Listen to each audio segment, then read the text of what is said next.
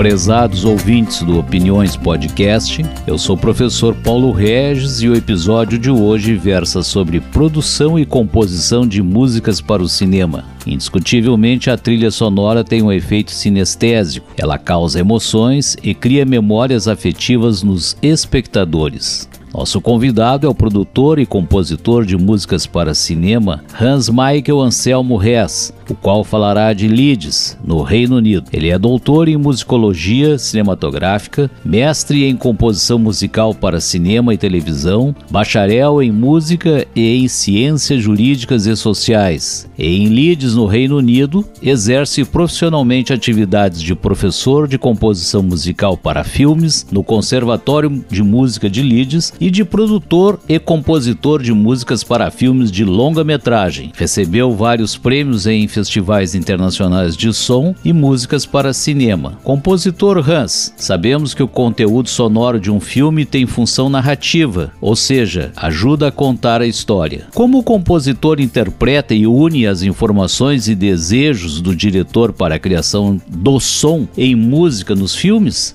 Primeiramente, e antes de escrever qualquer nota musical, o compositor deve entender a fundo do que a história do filme se trata.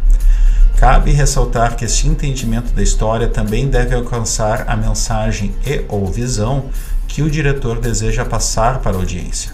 A forma da qual esse entendimento da história é absorvida pelo compositor se realiza por conversas com os diretores e produtores da obra, assim como o ato de assistir o filme por completo. Nesta fase também será debatido que tipo de música o diretor e ou produtor imagina para seu filme. Feito isto, o compositor deve buscar um conceito para a trilha sonora. Este conceito virá de uma escolha de quais serão as melodias, ritmos, harmonias, instrumentações, arranjos, orquestrações e estilos musicais que traduzem a linguagem humana para a linguagem musical, ou seja, no campo da linguagem, passamos do uso das denotações para o uso das conotações. Por exemplo, como posso representar a cor vermelha através da música? Para isto, é necessário entender não somente o uso da semiótica musical, bem como também saber em que contexto da narrativa a cor vermelha foi usada em um filme, por exemplo. Qual é a importância das tecnologias digitais para a produção do som e da música no cinema? A revolução tecnológica tem ajudado muito na área da produção musical para filmes. Com um bom computador, teclados, microfones e software especializados nesta área, um compositor pode criar, dentro do seu quarto, uma trilha sonora épica orquestral. O detalhe a ser observado é que tais produções são de alto calibre, contando que o compositor tem um entendimento técnico profissional de como usar essas ferramentas para a produção de sua trilha.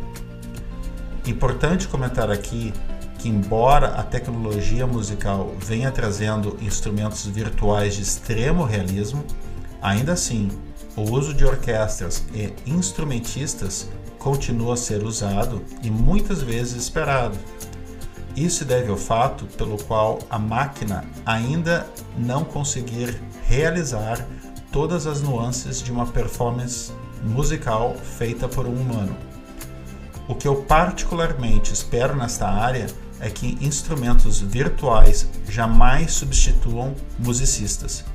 O melhor dos mundos, ao meu ver, será sempre uma espécie de simbiose ou colaboração entre os dois mundos. A premiação do Oscar de 2023 conferiu ao filme Nada de Novo no Front a melhor trilha sonora original e a Nato Nato como a grande vencedora da categoria de melhor canção original.